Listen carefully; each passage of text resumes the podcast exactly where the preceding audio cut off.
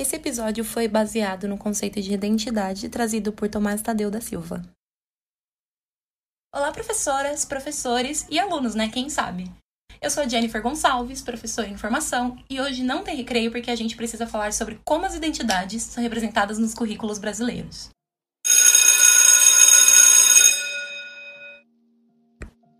O currículo por si só já carrega muita ideologia. Quer um exemplo disso? O mundo é regido pela lógica masculina, isso é indiscutível. Logo, o currículo é claramente masculino. Então, qual seria a solução para isso?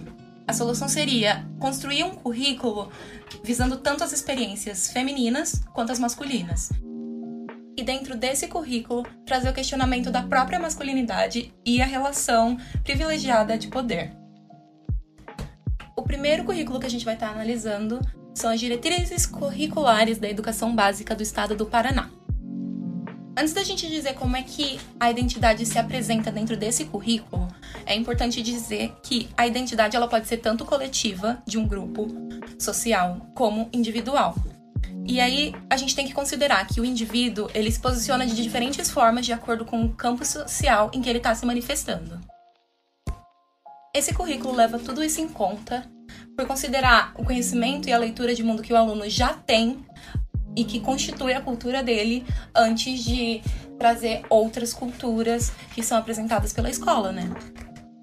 E o confronto com essas novas culturas são entendidas como uma vantagem para o processo de construção da própria identidade do aluno, já que ele vai se entender como agente social ao atribuir novos significados para a realidade dele.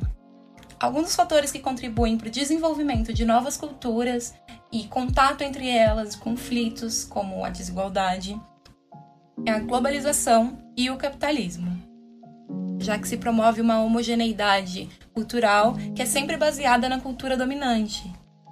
O currículo do Paraná se posiciona muito bem sobre isso, como é mostrado no seguinte trecho falando sobre multiculturalismo é, para que os mesmos não reforcem uma visão monolítica de cultura, muitas vezes abordada de forma estereotipada.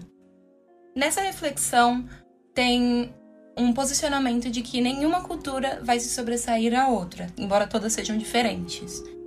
Então a gente tem que considerar que o conceito de multiculturalismo adotado por esse currículo é pós-estruturalista. Lembra do episódio passado? Que é o que prega a harmonia entre as culturas que, que isso impacta?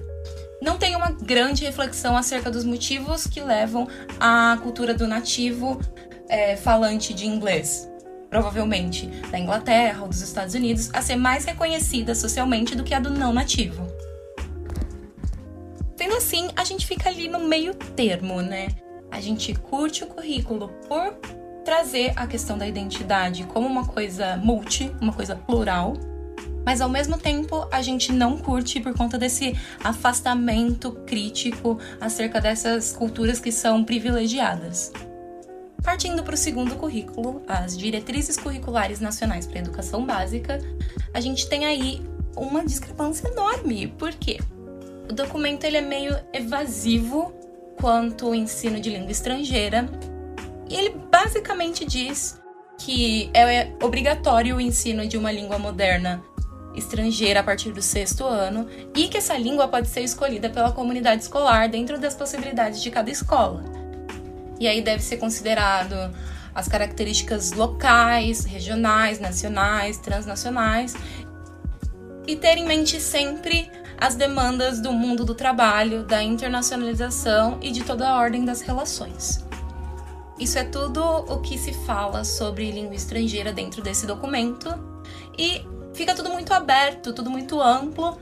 E por mais que eles especifiquem que deve ser considerado o contexto local, regional, nacional, etc., nenhum momento o documento especifica como que esse trabalho vai ser organizado.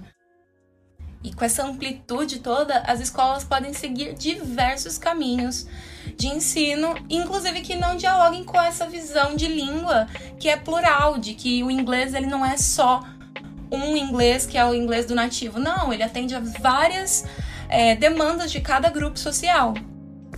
Não tem nenhuma garantia de que o multiculturalismo crítico vai ser explorado, de que a cultura dos alunos vai ser representada ou se vai ser apenas ignorada. é, enquanto eles aprendem a cultura da língua-alvo, como se fosse superior a deles. É, fica tudo meio aberto, fica tudo meio. Pode ser, pode não ser. Então a gente não curte esse currículo. Agora a gente vai falar de um currículo que gerou muita discussão nos últimos tempos, que é a Base Nacional Comum Curricular, ou BNCC para os mais íntimos. A BNCC entende que a identidade, como a diferença, é uma relação social e que elas estão ligadas às relações de poder, que são impostas e elas não podem conviver harmoniosamente. Por isso, ela prioriza o foco da função social e política do inglês, e nesse sentido, passa a tratá-la em status de língua franca, que nada mais é do que a apropriação dessa língua que não é mais entendida como a do outro, a do estrangeiro. E não só isso, ela abre espaço para explorar as possibilidades de perturbação, transgressão e subversão das identidades existentes por meio de debates e tudo mais. Ela considera os modos particulares dos alunos de falarem aquela língua marca de suas identidades, então são válidas. Nesse currículo ainda tem espaço para desenvolver uma série de comportamentos e atitudes como dar voz ao outro, entender, acolher a perspectiva do outro, superar mal entendidos, lidar com insegurança. E a questão do eixo de dimensão intercultural, que nasce da compreensão de que todas as culturas, especialmente na sociedade contemporânea, estão em contínuo processo de interação e reconstrução. Analisando todo esse contexto, nós curtimos a BNCC e se o trabalho for desenvolvido da mesma forma que é proposto, é um bom trabalho. O próximo currículo é o currículo da Prefeitura de São Paulo. O currículo espera que o trabalho seja transcultural, entendendo que as culturas são fluidas e se misturam diversamente. Ele considera o contexto local da sala de aula paulista, com sua pluralidade e diferentes identidades, como aponta no seguinte trecho.